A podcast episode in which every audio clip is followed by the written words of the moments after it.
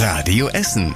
Der Tag in fünf Minuten. Am 12. Mai mit Julian Schildheuer. Guten Abend. Schön, dass ihr mit dabei seid. Möglicherweise hat die NRW-Polizei heute einen Albtraum verhindert. Das hat NRW-Innenminister Herbert Reul heute Mittag gesagt. Es war ein riesiger Schock und eine unglaubliche Nachricht heute Morgen. Die Polizei hat heute bei uns in Essen möglicherweise ein schreckliches Blutbad verhindert. Ein 16-Jähriger soll einen Anschlag auf das Don Bosco Gymnasium und die Realschule am Schloss in Borbeck geplant haben. Die Polizei hatte Hinweise von einem Mitschüler bekommen, dem der 16-Jährige wohl von seinen Plänen erzählt hat. Um 4.20 Uhr heute Morgen stürmte deshalb das Sondereinsatzkommando die Wohnung des 16-Jährigen in Borbeck. Er wurde festgenommen. Die Polizei stellte mehrere Gegenstände sicher. Bei den Durchsuchungen hat die Polizei sowohl Waffen als auch eindeutig ausländerfeindliches und rechtsextremes Material gefunden. Darunter eine selbstgebaute Schusswaffe, eine Armbrust mit Pfeilen, Material zum Bau einer Bombe, wie zum Beispiel 16 Rohrkörper, an einigen dieser Rohrkörper waren Uhren angebracht. Einige waren von außen mit Nägel präpariert. Das rechtsradikale Gedankengut des Jungen hat die Polizei in einem Ordner mit mehreren Seiten gefunden. Ob es das Motiv für den geplanten Anschlag ist, ist noch unklar. Gerade werde noch in alle Richtungen ermittelt, sagt die Polizei.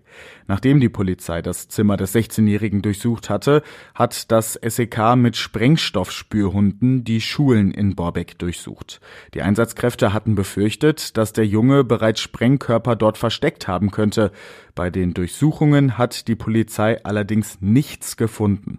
Trotzdem sitzt der 16-Jährige weiter in einer Essener Polizeiwache, sagt Polizeisprecher Stefan Hausch. Da steht natürlich äh, die Vernehmung des Täters an und äh, auch weitere Ermittlungen aus seinem Umfeld. Und äh, da müssen wir schauen, wo die Ermittlungen hinführen. Aber auch damit sind die Kollegen jetzt zugange. Da wird es eine Zeit brauchen, bis Ergebnisse vorliegen. Der Schulleiter des Don Bosco Gymnasiums Lothar Hesse bedankte sich bei den Einsatzkräften. Im Radio Essen Interview hat Lothar Hesse versucht, die Gefühlslage von Schülern, Eltern und Lehrern zusammenzufassen. Bei Eltern und Schülern große Aufregung. Ich glaube, es herrscht insgesamt ähm, bei allen eine große Irritation und da war ja auch eine große Sorge heute Morgen. Ich hoffe, dass wir bald wieder zur Normalität übergehen können. Das Don Bosco Gymnasium bleibt morgen geschlossen. Die Realschule am Schloss in Borbeck öffnet dagegen wieder. Dort sollen Schüler und Lehrer gemeinsam ins Gespräch kommen. Der 16-jährige Verdächtige bleibt über Nacht in Polizeigewahrsam. Morgen wollen Polizei und Staatsanwaltschaft darüber entscheiden, wie es mit ihm weitergeht. Alle Infos rund um den vereitelten Anschlag könnt ihr nochmal nachlesen. Das geht natürlich auf radioessen.de. Der Artikel wird von uns auch immer geupdatet, falls es neue Entwicklungen in dem Fall gibt. Kommen wir jetzt noch zu weiteren Themen bei uns in der Stadt, die uns darüber hinaus heute beschäftigt haben. Das Bistum Essen hat einen weiteren Priester wegen des Verdachts des sexuellen Missbrauchs rausgeschmissen. Er soll sich vor mehr als 30 Jahren an einem damals Jugendlichen vergangen haben, teilt das Bistum mit. Die Staatsanwaltschaft hatte schon länger gegen den Mann ermittelt. Wegen Verjährung ist das Verfahren aber eingestellt worden. Daraufhin hat sich das Opfer an das Bistum gewandt, heißt es. Der Priester hatte die Tat bereits zugegeben gegeben. Schon Ende März hatte das Bistum einen anderen Priester rausgeworfen, weil er zwei Frauen ohne deren Einwilligung angefasst haben soll.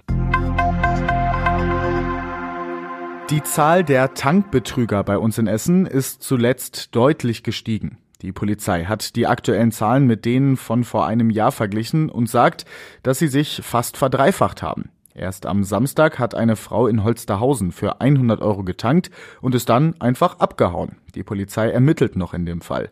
Ein direkter Zusammenhang zwischen der gestiegenen Zahl der Tankbetrüger mit den hohen Spritpreisen lässt sich nicht so klar belegen. Die Vermutung liegt aber auf der Hand. Parallel zum Krieg in der Ukraine waren die Spritpreise über zwei Euro gestiegen. Vorher waren es 40 bis 50 Cent weniger. Und zum Schluss der Blick aufs Wetter. Am Abend und in der Nacht sind kaum noch Wolken bei uns am Himmel. Es kühlt sich aber ab auf bis zu 9 Grad. Morgen dann wieder viel Sonne Und kaum Wolken am Essener Himmel. Es wird mit 21 Grad, aber nicht ganz so warm wie die letzten Tage. Das Wochenende bringt dann aber wieder den Sommer zu uns nach Essen. Alle Nachrichten aus unserer Stadt könnt ihr natürlich immer nachlesen auf radioessen.de. Ich bin Julian Schildheuer und wünsche euch jetzt erstmal einen schönen Abend. Das war der Tag in fünf Minuten. Diesen und alle weiteren Radio Essen Podcasts findet ihr auf radioessen.de und überall da, wo es Podcasts gibt.